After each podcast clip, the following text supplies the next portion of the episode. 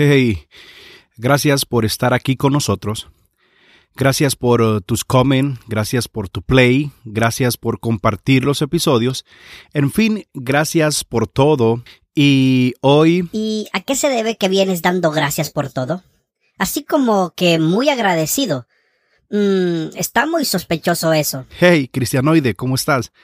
Lo que pasa que el episodio de hoy está dedicado a la celebración del Día de Acción de Gracias. Por si no lo sabías, hoy jueves 26 de noviembre del año 2020 estamos celebrando este día especial. Y pues quiero que hablemos un poco en qué consiste, cómo nace, detalles, etc. ¿Te parece? Ok, genial.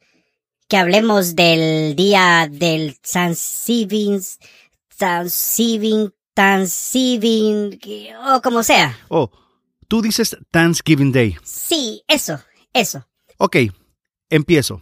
El Día de Acción de Gracias se celebra el último jueves de noviembre de cada año. Esta es una fecha muy, pero muy especial. Esta fecha fue declarada feriado nacional. ¿Y por qué estamos trabajando? Eh, es que este es un podcast y los podcasters siempre estamos ocupados. Pero siguiendo con el tema, consiste que la familia y amigos especiales se reúnen en torno a una mesa y comparten una cena, que generalmente incluye como plato principal el pavo. En la cena se da gracias por diversas razones. Entre las más comunes es por la unión familiar, logros alcanzados, éxito y las bendiciones recibidas.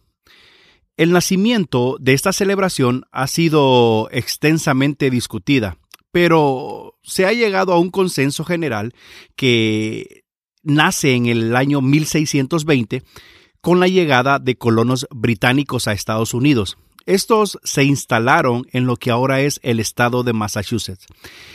El primer invierno para ellos fue muy duro, fue muy difícil, ya que pues no conocían la tierra ni cómo cultivarla, por lo cual empezaron a tener hambre, unos se enfermaron y otros murieron.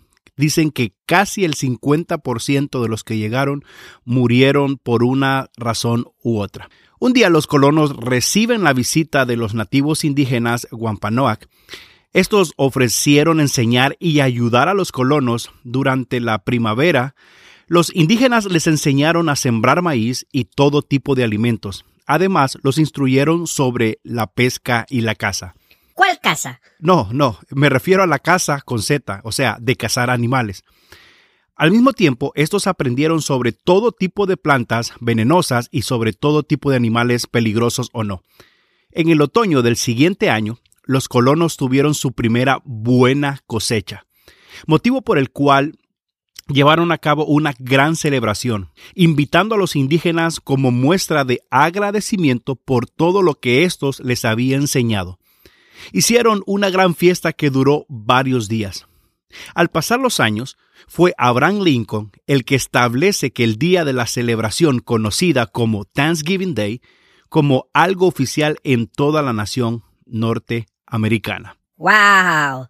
Me gusta cuando culturiza a la gente con esos datos sacados de Google, que le da copy y paste. Y luego parece que eres inteligente y que lo sabe de memoria. Eso se llama información histórica, cristianoide, información histórica. Mm, bueno, en mi país le dicen copy-paste. Eh, bueno, ¿puedo continuar? Sí, continúe. Antes tengo una pregunta. Ok, dígame. ¿Qué dice la Biblia sobre la acción de gracias? Pues dice más de lo que te imaginas. A continuación, eh, te voy a demostrar algunos pasajes bíblicos que muestran que el acto de agradecer a Dios es central y relevante en las escrituras.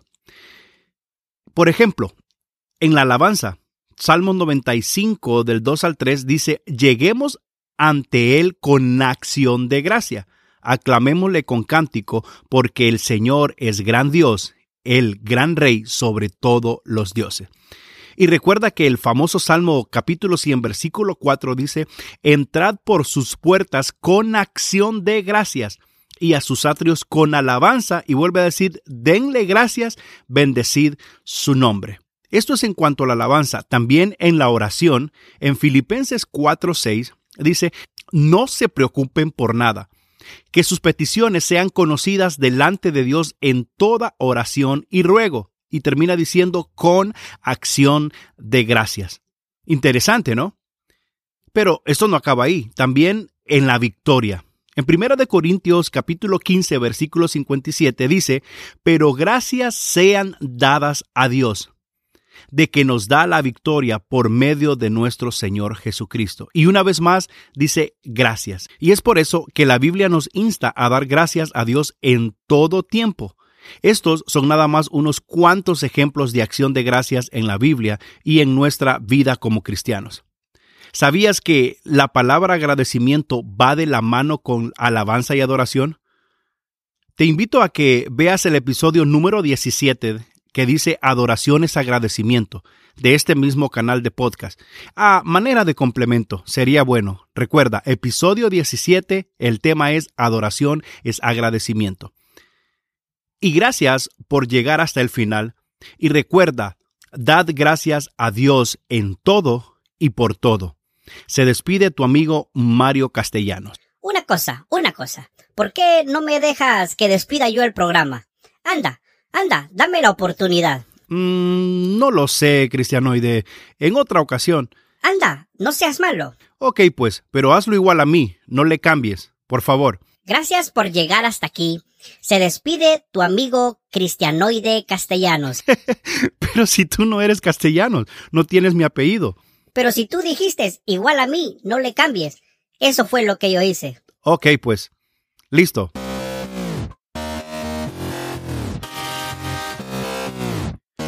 Gracias por escucharnos y recuerda que nuestra próxima cita está a un clic de distancia. Bendiciones.